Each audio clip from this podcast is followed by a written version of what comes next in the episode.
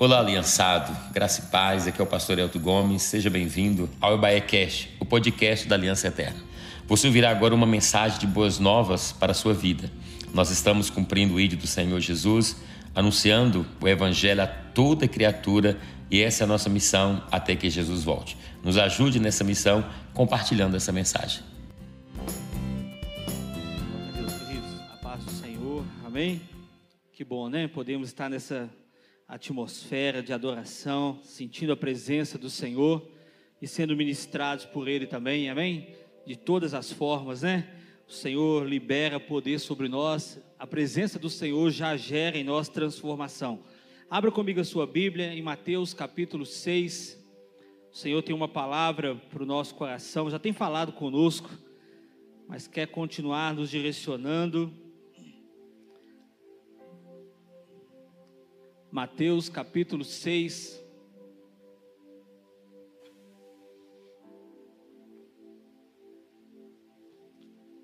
Lembrando que esse aí é o sermão da montanha, né?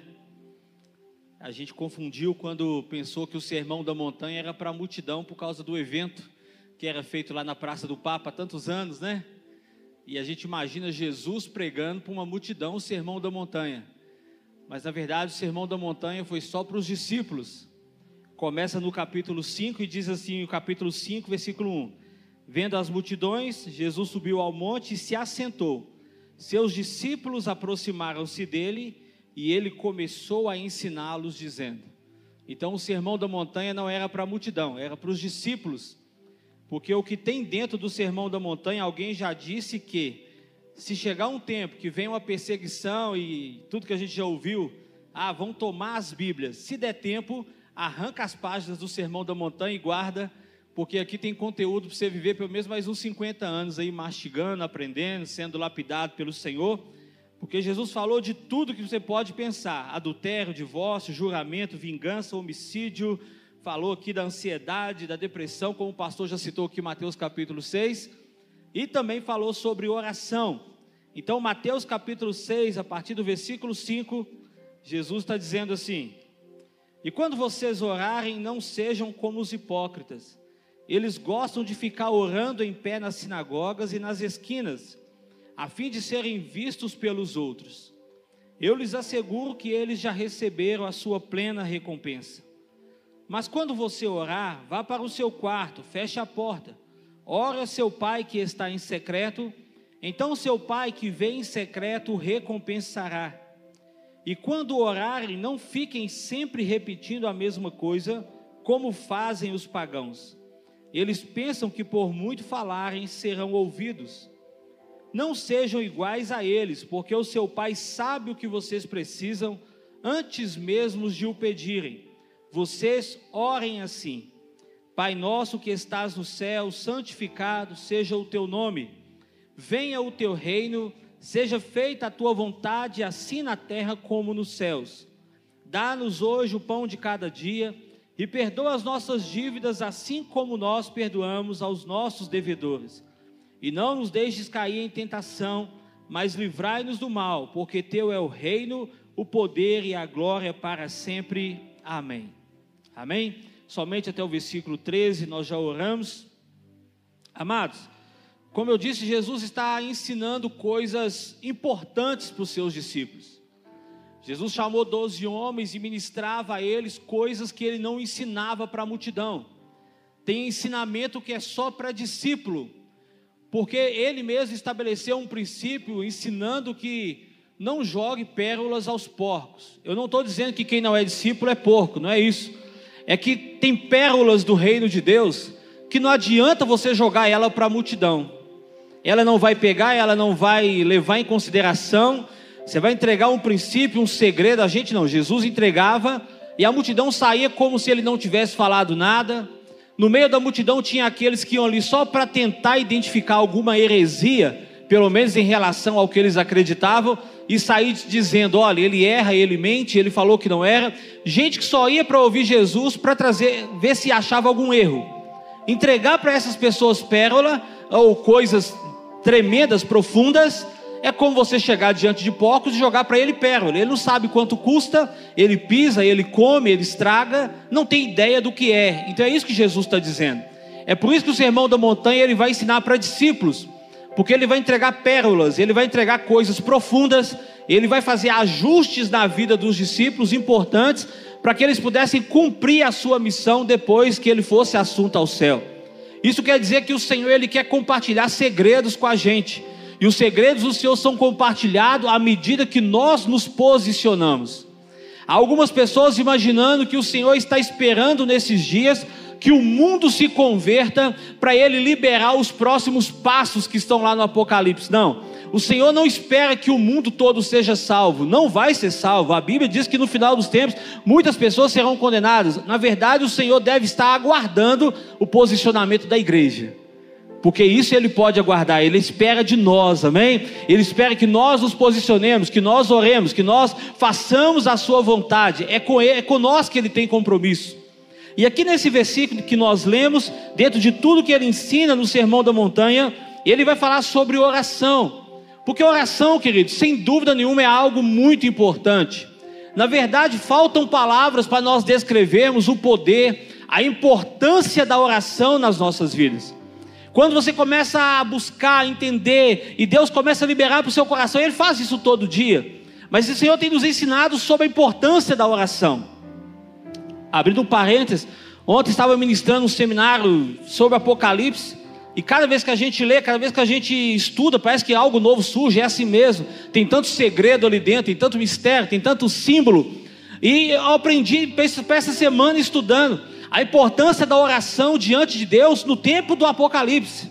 Ali vai dizer que diante do trono tem um altar de ouro, aonde anjos entregam, oferecem naquele altar incenso junto com a oração dos santos. E é o que está sendo oferecido naquele altar que impulsiona os juízos de Deus sobre a terra. Quando você chega lá na sexta trombeta, vai dizer de novo que foi oferecido mais oração sobre aquele altar de ouro que está diante do trono, e as voz, a voz que saía dos quatro cantos do altar disse ao anjo: desce lá e solta os quatro anjos ou demônios que estão presos junto ao rio Eufrates. Aquela voz que impulsionou o próximo passo daquele tempo, ou o tempo do Apocalipse, era o resultado do que estava em cima do altar de ouro. A voz que falava era a voz que saía do altar. A voz que era, estava sobre o altar é a voz da oração dos santos. Olha que coisa maravilhosa. Saber que a nossa oração está apresentada diante de Deus e que nós, e essa oração gera resultados na terra, libera decretos de Deus sobre a terra. E é algo, sim, é um ponto, algo único que eu estou te dizendo aqui nessa noite. Mas a oração, se a gente for tentar falar, a gente pode falar meses, semanas, não termina, nós não entendemos todo o valor ainda. Mas, como eu disse, é uma reunião de discípulos e Jesus vai dizer para eles algumas coisas sobre oração. Sabe o que Jesus está chamando os discípulos para fazer e chamando eu e você também? Para nós termos maturidade na oração. Irmãos, oração, se você tiver uma arma, se você tiver uma, algo de grande tecnologia que custe muito caro, apesar que os pais hoje entregam iPhone 12 na mão de criança, né? Talvez aí de portátil, que todo ser humano tem acesso, talvez seja o mais caro aí. Mas se você tivesse acesso a uma bomba, tivesse algo que possa provocar uma grande transformação, dificilmente você colocaria na mão de uma criança. E o que o Senhor está chamando a igreja, chamando em todo o tempo, é para que nós nos posicionemos na oração. E o Senhor está dizendo algo aqui no versículo 5, dizendo: olha, então tá, vamos falar sobre oração agora. Quando vocês forem orar, faz o seguinte: não sejam como aqueles hipócritas que oram nas praças públicas, nas esquinas, para serem vistos, porque se fizerem assim já receberam a sua recompensa. O Senhor está falando aqui que quando a gente for orar, que a gente não faça por nenhuma motivação de vanglória, de que alguém veja, para cumprir a expectativa de uma pessoa de que nós estamos fazendo, porque quando a gente faz isso, ah, alguém está esperando que eu ore, e eu oro, eu já recebi minha recompensa. Ele esperava que eu fazia e eu fiz. Os hipócritas do qual o Senhor fala, aqueles homens da lei, eles faziam na praça pública, um teatrão, né? E tal, por passar, alguém de passar e falar assim: olha como eles são espirituais, ó, que legal, são homens de oração. E aí, se eles faziam com esse propósito, a recompensa deles é o que eles queriam: aplauso. Então o Senhor está dizendo para nós assim: quando vocês forem orar, não tenha intenções secundárias. Não ore para as pessoas pensar que você é alguém de oração. Não ore para alguém saber que você ora. Ore porque é importante orar. E aí, querido, muitas das vezes isso já vai, já vai nos alinhar. Vai tirar de nós, muitas vezes, não a vontade de orar, mas a vontade de se promover. A necessidade de o que, o Senhor vai dizer então? Então não ore em praça pública, mas quando for orar, entra para o teu quarto, fecha a tua porta, ora o teu pai em secreto, e em secreto ele vai te responder. Aí alguém diz assim: pastor, e se não tiver porta para o quarto? Não tem nada a ver. É para você entrar para um lugar reservado, ou pelo menos para fazer exatamente o contrário, para você não se promover, independente do lugar que você esteja. Há alguém que diz que, na verdade, quando o Senhor fala, entra o teu, ora teu pai em secreto, na verdade, Jesus está dizendo assim: quando for orar, entra para dentro de você mesmo. Porque a verdade é que o único lugar secreto que existe no mundo é dentro de você. O único lugar que existe na terra que ninguém tem acesso é o que está no teu coração. E aí, se isso é verdade, se é assim que Jesus está dizendo, Jesus está dizendo a verdade, então, que a única coisa que é oração é aquilo que sai do nosso secreto. Porque o que você é está dentro do seu lugar secreto. O que você sente, o que você pensa, o que você quer, está no teu lugar secreto. Você pode até falar coisas com a boca, você pode até tentar fazer um semblante diferente do que está dentro, mas é, é, é o que está dentro que é a sua verdade. Então, quando for orar, fala da sua verdade. Sabe o que Jesus está dizendo? Eu estou te dando liberdade para quando você estiver nervoso, falar que você está nervoso. Eu estou te dando liberdade para quando você estiver triste, você chorar, você falar da sua tristeza. Estou te dando liberdade para quando você tiver um pecado lá muito oculto, você contar para mim, para o Senhor, porque na verdade Ele já sabe. Contar para Ele, na verdade, é um ato de confiança, é um ato de acreditar que Ele vai te perdoar, que Ele prometeu e Ele tem poder para isso. Então, quando for orar, entra para dentro de você e fala para Deus daquilo que está dentro de você. Não ore de maneira superficial. Então, é uma das coisas que Jesus está dizendo. Então, se você faz isso, você já elimina muitas coisas. E tem uma coisa mais: quando vocês forem orar, faz o seguinte: não fica com vãs repetições ou repetindo a mesma coisa toda hora. E vale a pena a gente entender que Jesus aqui não está repreendendo o fato da gente orar, muitas vezes pela mesma coisa, ele não está repreendendo isso. Jesus, na verdade, está falando para a gente não fazer uso de reza, para a gente não fazer uso de alguma coisa que está escrita, para a gente, mais uma vez, não fazer uma oração decorada. Quantas são as pessoas que a sua oração já é decorada? Está na hora de dormir, Senhor, tu sabes, amém. Ou então, Senhor, obrigado pelo dia, obrigado pela família, obrigado dia, obrigado, amém. Né? Já estamos no automático. É melhor que você ore no automático do que você não ore de jeito nenhum. Né? Se está orando no automático, vai colocando menos automático, mas não pare de orar. O Senhor está nos corrigindo. Sabe o que Ele está dizendo para nós? Se posicionem na oração. Porque, querido, na verdade a gente perde tanto tempo na oração, porque muitos de nós, né, tal como alguns pregadores dizem, aqui não, lá para o lado, do, né? Aqui não. Mas quando a gente vai orar, quantas vezes? Pensa agora, aí aonde você está, olha para você como você tem orado nesses dias. Olha para a sua oração. Você é daquele que tem orado automático? Ou você é daquele que está orando assim, ora 30 minutos, 40 minutos, mas a metade está reclamando? Tipo assim, está dizendo assim: Senhor, eu estou aqui de novo, eu voltei, está vendo? Tem duzentas vezes que eu já te pedi isso e parece que o Senhor não faz. Oh Deus, eu estou me sentindo sozinho, parece que o Senhor me abandonou. Sabe, Senhor, eu estou aqui, eu já falei com o Senhor, sabe aquele irmão que falou comigo, que fez aquilo comigo. Olha você, sai aí de você e olha por cima você orando. O que, que você está parecendo quando você ora? Um menor abandonado? ninguém me ama, parece que nem o Senhor me ama, até o Senhor me deixou. Ou você é do tipo pirracento, se o Senhor não me der, eu não vou, se o Senhor não fizer para mim, olha para você, não olha para o irmão, olha para você, pensa como você tem sido a sua oração. E olha que tudo isso é, na verdade, falta de maturidade na oração. Porque na verdade a oração foi nos dada para através dela a gente alcançar coisas inimagináveis. E é isso que o Senhor passa a ensinar para os seus discípulos. Se a gente é interessante demais Jesus quando ele ora, quando Jesus chega lá em Lázaro, Lázaro está morto há quatro dias. E aí você sabe, Senhor, se tu tivesse aqui, meu irmão não teria morrido. Aí vem a outra irmã e fala a mesma coisa. Quer dizer que eles conversavam e afirmavam isso enquanto Jesus não chegava. Mas quando Jesus vai lá para o sepulcro e vence todas as oposições, dizendo: Teu irmão vai ressuscitar, e é não, mas se creres, verás a glória de Deus. Jesus vai orar e em voz alta ele diz assim: Ó, Pai, graças te dou, porque sempre ouves as minhas orações. Uau! Querido, se você dizer isso no início da sua oração, você já está eliminando os 200 argumentos sem valor na oração. Jesus vai orar e diz assim: Pai, eu te dou graças, porque sempre me ouves. Se você declara isso, você está dizendo o seguinte: eu tenho certeza que tu és Deus, eu tenho certeza que tu me ouves, eu tenho certeza que o Senhor está presente aqui, porque isso é a verdade.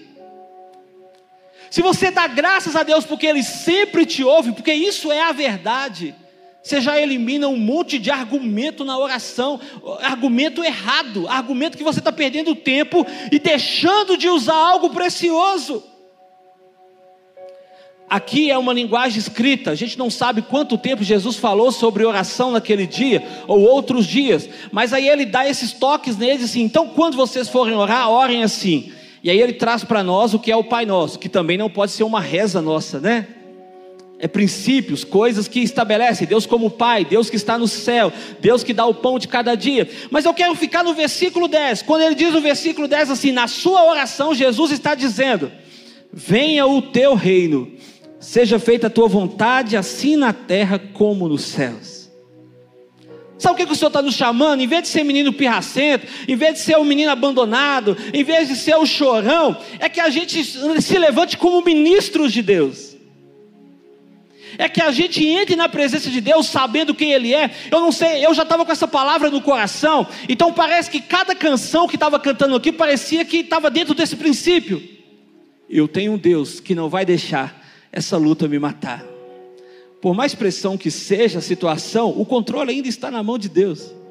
É de alguém que tem fé é de alguém que está posicionado, é de alguém que não precisa, sabe, se contorcer e tirar meia hora para acreditar nisso. Não, eu tenho um Deus que é tão grande que não vai deixar a luta me matar. Até porque se foi Ele que mandou a luta, é para me provar e me aprovar, é para melhorar a minha vida. São convicções que Jó tinha, que outros homens de Deus tinham, e que mata qualquer argumento do menino chorão na presença de Deus. O choro dura uma noite, mas eu sei, a alegria vem pela manhã. E aí depois a gente começa a cantar, né? Lutamos com armas espirituais, com armas de fé, e nada poderá nos deter nós te adoramos, vitorioso és. Na tempestade estás. Tem certeza que a tempestade da vida é como aquela tempestade no qual os discípulos estavam lá achando que iam morrer e o Senhor veio andando sobre as águas. Na tempestade o Senhor está. Então, quando eu entro numa tempestade, se eu tenho essa convicção, eu estou no meio de uma prova, no meio de uma luta, o mar está agitado, eu não sei se o barco vai virar, eu tenho que saber: tem uma tempestade, Ele está no meio da tempestade.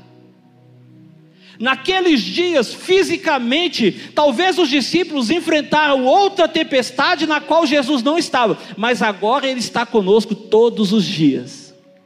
Então, todas as tempestades da sua vida, o Senhor está lá no meio. Mas no versículo 10, ele está estabelecendo, eu não sei se ele está pedindo ou se ele está declarando, porque na oração a gente faz tudo isso, a gente pede, a gente profetiza, a gente decreta, mas ele está dizendo assim: venha o teu reino, seja feita a tua vontade, na terra como ela é no céu. O que, que Jesus está dizendo? Que a vontade dele, assim como ela é feita no céu, que ela seja feita na terra. Alguém aqui acha que quando Deus fala assim lá no céu, faz isso, algum anjo fala assim, ah, manda o outro. Ah, Deus, eu acabei de chegar de uma batalha, né? Fulano está ali parado, tem, né? tem uma eternidade, que lá não tem dia nem noite. Tem uma eternidade que está ali sem fazer nada, manda ele. Não, mas o senhor só chama eu. Você acha que no céu é assim? Não. O que Jesus está dizendo, seja feita na terra a tua vontade, como ela é feita no céu, rápido, de prontidão. Que os céus se manifestem na terra. E deixa eu dizer algo para você: Deus já trouxe o céu na terra muitas vezes. Aliás, o céu está na terra. No dia de Pentecoste, quando os irmãos oravam, desceu do céu línguas como que de fogo e foram sobre eles repartidas. Uma partícula, algo de Deus, do céu, desceu e está sobre a igreja. Não é só naquele dia. O Espírito Santo que habita dentro de nós é algo espiritual celestial. É Deus vivendo dentro de nós. Talvez se alguém te disser assim, olha como o reino de Deus está aqui presente hoje, talvez você vai pensar que são as paredes, não é? Jesus disse assim: quando vos disserem que o reino de Deus está ali, aqui, acolá, não vá, porque o reino de Deus está dentro de vós. Tem céu aqui hoje, olha quanto do céu está aqui dentro hoje. O céu está aqui, querido. Mas quando Jesus está orando, ele está pedindo que venha o céu, como que o céu vem para a terra? Diga assim, através dos homens. Toda, tudo que o céu tem para fazer na terra, Deus faz através de homens. O céu veio para a terra, por exemplo, através da vida de Noé. Noé foi um homem que, numa geração perversa, perdida, depravada, toda contra Deus, era um homem que servia a Deus, andava em retidão diante do Senhor. Enquanto todos pecavam, adulteravam, prostituíam, roubavam, matavam, se embriagavam, e tudo que você pensava de pecado fazia, Noé era alguém que procurava ouvir a voz de Deus e andar de acordo com o que ele aprendeu sobre Deus. Não tinha lei, não tinha livro escrito, não tinha ninguém lá mandando líder na vida dele. Ele aprendeu sobre Deus e, como ele andava diante de Deus, agradando a Deus, adorando a Deus. Um dia ali no meio do seu caminho, Deus está irado. Um dia não, Deus já está virado com aquela geração e resolveu matar aquela geração toda e achou graça na vida de um homem e foi até ele e disse: Noé, deixa eu compartilhar com você algo aqui do céu. Nós decidimos aqui no céu, Pai, Filho e Espírito Santo, que nós vamos acabar com a raça humana. Segredo do céu, ninguém sabia disso. Uau! Deus não fará nada sobre a terra sem antes compartilhar com seus servos, os profetas. Deus não trará nada sobre a terra nesse. Deus está compartilhando com pessoas nesses dias qual que é o próximo, os próximos passos da humanidade. Fica tranquilo, Ele está compartilhando. Se você abrir o coração, Ele quer falar com você. E aí Deus fala com Noé: Noé, eu vou fazer isso. E, mas tem uma questão, Noé, que eu queria falar com você. Eu quero salvar você e a sua família. Ah, Deus falou para Noé assim: sabe como que eu vou destruir? Eu vou fazer cair chuva do céu. A Bíblia diz que até aqueles dias não tinha chovido. Então Deus está contando para Noé algo que ninguém sabia e que ninguém nunca tinha visto. Chuva ainda era um projeto do céu e Deus vai compartilhar com o homem na terra. Mas Deus vai falar para ele assim: senta aqui, Noé, porque além de te contar isso e falar que eu quero te salvar, eu vou te dar um projeto de engenharia dos mais avançados que você puder e você vai construir um negócio que você vai chamar de arca. tem esse tamanho, tem essa altura, tem tantos andares, a porta é desse tamanho. Você vai cortar esse material por dentro, você vai passar betume, vai fazer isso. Olha, Noé, está aqui o projeto. Executa. Existem projetos no céu que Deus compartilha com homens, e esses projetos descem para a terra. Ministérios são projetos de Deus no céu para uma área do território, do planeta, e ele compartilha com alguns homens. Noé pega o projeto de Deus, compartilha um pouco com a sua família, mas começa a cortar árvore, ferramentas ruins. Na época dele, talvez não tinha o controle ainda do ferro, não sei, né? A novela lá, Gênesis está mostrando um monte de coisa que eu, né, de vez em quando dá para ver, de vez em quando não dá mas não quer dizer que a novela é a realidade. Eu sei que ele levou 100 anos para construir aquilo que Deus mandou, mas ele não parou, ele não desistiu, ele foi até o final. E é interessante que o projeto é: faça isso, entre para lá, mas tem uma coisa: faça grande, faça desse tamanho, porque eu vou mandar casais de animais para entrar lá. Então tem uma coisa nos projetos do céu. Eu preciso fazer a minha parte e ter certeza que Deus vai fazer a dele. Noé constrói, faz o serviço de carpinteiro. Mas Noé não tem como reunir os animais da terra, Deus tem. Chama todos pelo nome, dá uma ordem e eles saem da onde eles estão, em fila e entram dentro da arca. Projeto de Deus. Sabe o que, que isso trouxe para a humanidade? A continuação da vida humana. O dilúvio veio como Deus prometeu, tudo que ele falou que ia fazer, ele fez, e Noé obedeceu, trouxe um projeto do céu para a terra, executou, e nós estamos aqui por causa disso. O céu vem para a terra por meio de homens. Ah, Abraão, ah, passou, o projeto de Noé é fato isolado, não é. Projeto de Deus agora no tempo de Abraão, Deus fez Adão e Eva pecaram, Deus destruiu a raça humana, Noé construiu e reproduziu, e a raça humana está toda pecaminosa de novo. Deu, o projeto de Deus agora é: vamos fazer uma nação na terra, chamada pelo nosso nome, que glorifique a nós e servirá de farol para o mundo. O mundo vai olhar para essa nação e vai saber que existe um Deus. Vamos fazer essa nação? Vamos. Quem que a gente vai chamar? Ah, chama Abraão, vem cá, Abraão. Sai da tua terra, Abraão, da tua parentela e da casa do teu pai. Vai para a terra que eu ainda te mostrarei, de ti farei uma grande nação e te abençoarei teu nome. Quem te amaldiçoar será amaldiçoado, quem te abençoar será abençoado, em ti serão abençoadas todas as famílias da terra. E Abraão obedeceu ao Senhor e foi. Uau! Deus está compartilhando o projeto de uma nação com um homem. Aí você vai dizer assim, pastor, mas Abraão foi escolhido lá, claro, é graça, ele não tinha obras para, né, não é obras, é graça. Mas me diga aqui, o que, que você está disposto a obedecer a Deus se Ele te pedir hoje? Alguém que tem coragem de sair da sua terra, da sua parentela, da casa do teu pai e ir para um lugar que ele nem sabe qual é ainda, tem que ser alguém íntimo de Deus. Tem, tem que ser alguém que confia em Deus. Deus só vai pedir coisas difíceis, profundas, pesadas para os seus amigos, para quem já anda com Ele. Abraão é alguém agora que é homem, é ser humano, está fazendo o projeto de Deus na terra, mas é homem. Isso deveria motivar o nosso coração. Ele não era um super-homem, ele era um homem comum. E agora, na sua ansiedade, como já foi falado aqui, ele quer ajudar Deus a fazer o projeto. Por quê? Porque Deus falou que vai fazer uma nação, mas para fazer uma nação tem que fazer um filho primeiro.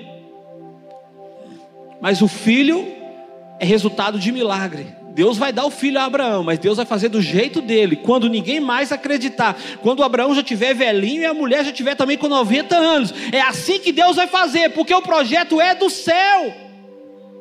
Mas Abraão, na sua ansiedade, ele adianta o processo e faz um filho lá com a serva da mulher dele, Ismael mostrando alguém que entendeu que tem um projeto do céu, que está trazendo o céu para a terra, mas ainda não conseguiu andar no tempo de Deus, do jeito de Deus. Talvez fale de mim, de você. Que sabe que é filho, que sabe que foi escolhido, mas está vivendo um tempo de dificuldade, porque talvez os seus planos pararam, talvez aquilo que você acreditava parou, e agora você está tentando resolver com os seus braços, do seu jeito.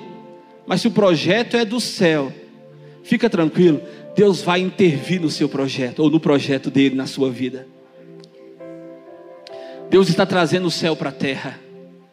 O último que a gente pode falar dele, nós estamos terminando, é Moisés. Moisés é alguém que cuida das ovelhas 40 anos, ficou 40 anos no Egito, vai, vai para o deserto, fica 40 anos, e um dia ele resolve, Êxodo 3, e, e Moisés pegou as ovelhas do seu sogro e atravessou o deserto e levou-las para o outro lado do deserto. É uma distância.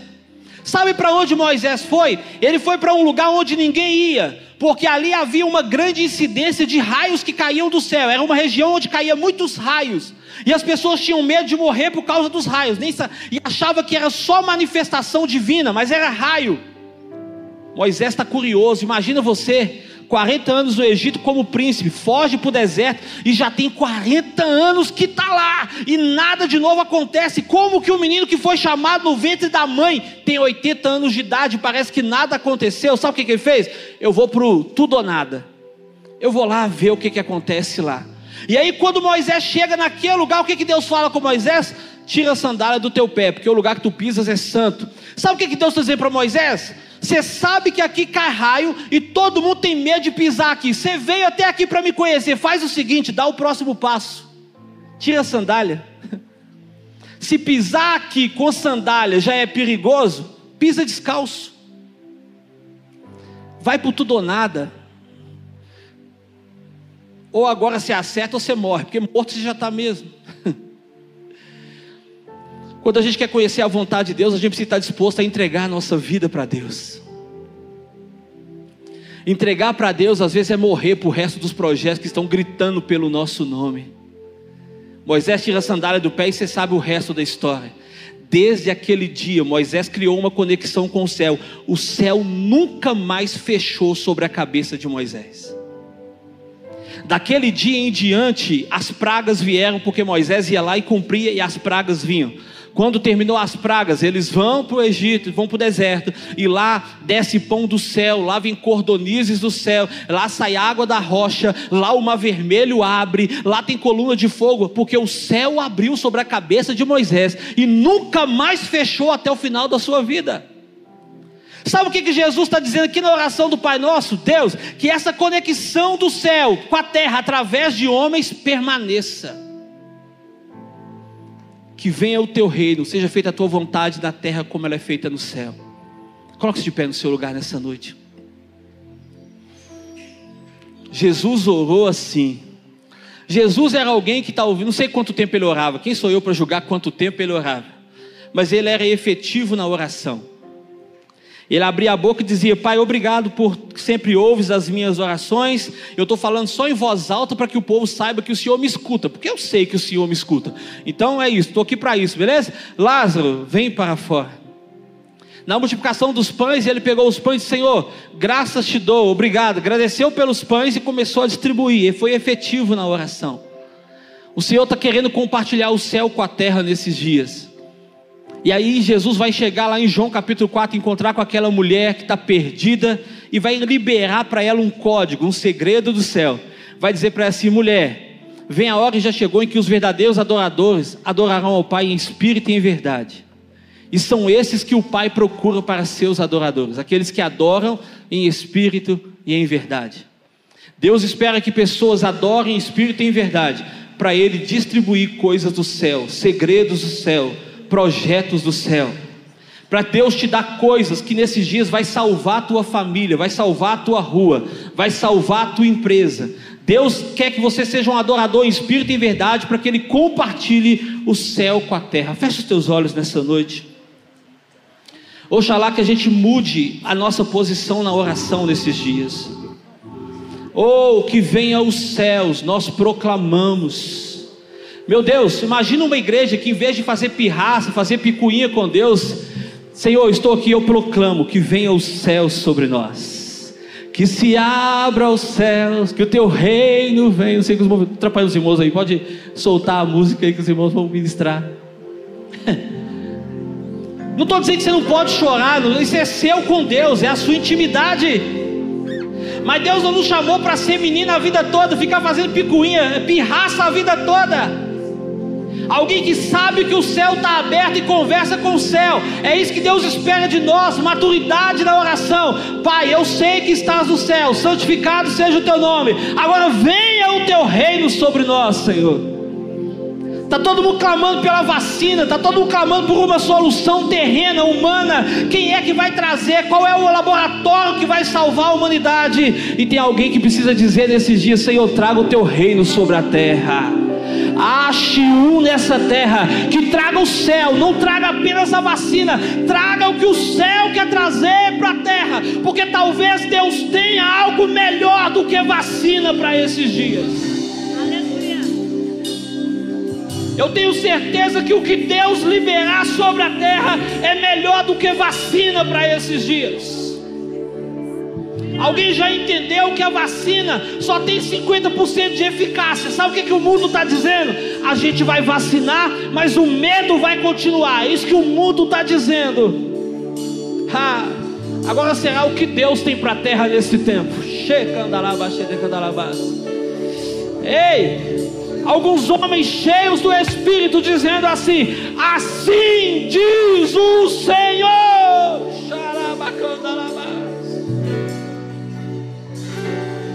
Isso vale muito mais do que uma vacina, do que uma notícia boa que vai chegar de um presidente, de uma rádio. Oh, eu quero ouvir notícias que vêm do céu.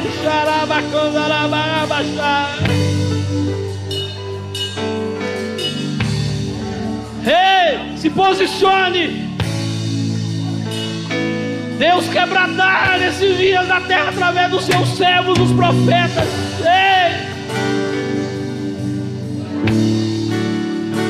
O céu tem coisa melhor do que vacina. O que vem do céu é melhor do que o que vem da terra, ou muitas vezes melhor, maior. Tem coisas maiores de Deus sendo liberadas sobre servos e servas. Antes que venha o final, no fim dos tempos, derramarei do meu espírito sobre toda a terra. Xeredecandalabás.